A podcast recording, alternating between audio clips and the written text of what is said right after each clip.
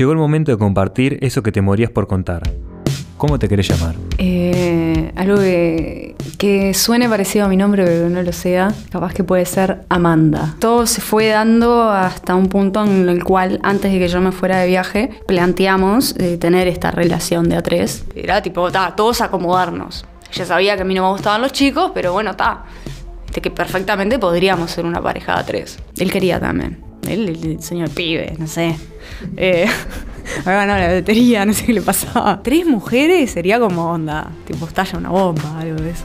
Mi única reflexión es que si pueden díganle que sí a todo, no, no, no que le digan que sí a todo, digo, hay algunas cosas que hay que decirles que no, pero es re loco porque conté mucho más de lo que quería contar. Llegó el momento de compartir eso que te morías por contar. ¿Qué pasó ese pero día, nada, esa es- tarde o esa noche? Llegó intimidad compartida.